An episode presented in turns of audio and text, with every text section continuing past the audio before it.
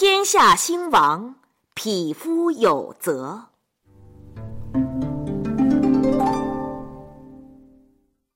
爷爷，我回来了。哎，书包要轻轻的放啊！你怎么可以隔老远的扔呢？哎，咋啦？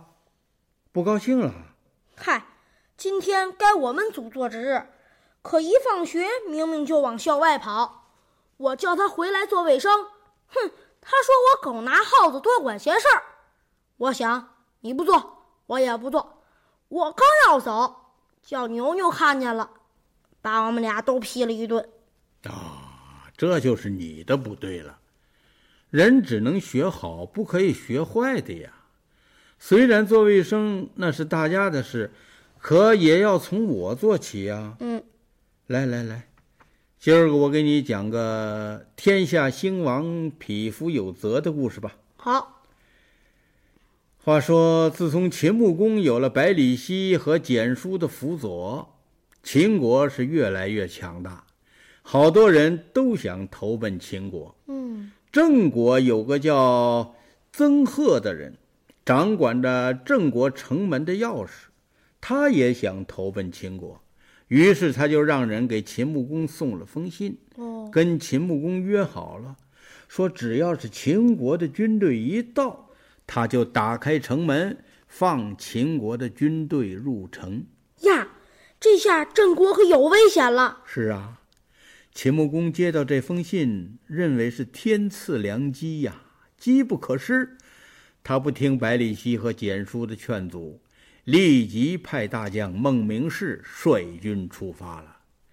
几天之后，秦国大军途经华国，一个商人正赶着一群牛路过此地，秦国的军队没有在意。可是这个商人却对秦军的行动很是关心。嗯，原来这个商人正是郑国人，哦，名叫贤高。他今天正打算到周易去卖牛。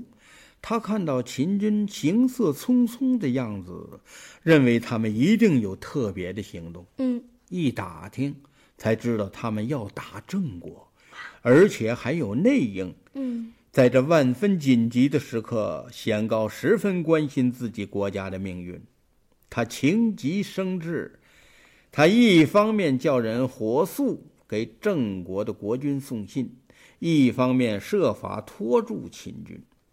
贤高赶着自己的这一群牛走进秦军的军营，他说自己是郑国的使者，奉了国君的命令来慰劳秦军。秦军大将孟明视闻听此言，像个泄了气的皮球，立刻就没精打采了。他想，郑国已经知道了秦军的行踪了，那肯定就有准备了。嗯，果然，当秦军来到郑国的时候，接到贤高信的郑国早已是壁垒森严，无懈可击了。讨了个没趣儿的秦军，在回去的路上遭到了晋国的伏击，全军覆没喽。小公孙，嗯，如果当时贤高也像你一样，你不做，我也不做，你卖国，我也卖国，那郑国不就遭到灭国之灾了吗？对吗？我知道错了。哈哈哈哈哈！好孩子。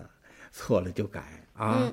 明天把这个故事讲给同学们听。是，大家要都向贤高学习，嗯，自觉的为班集体做好事。到期末，你们肯定能成为优秀班集体。是，爷爷。啊！哈哈哈哈哈。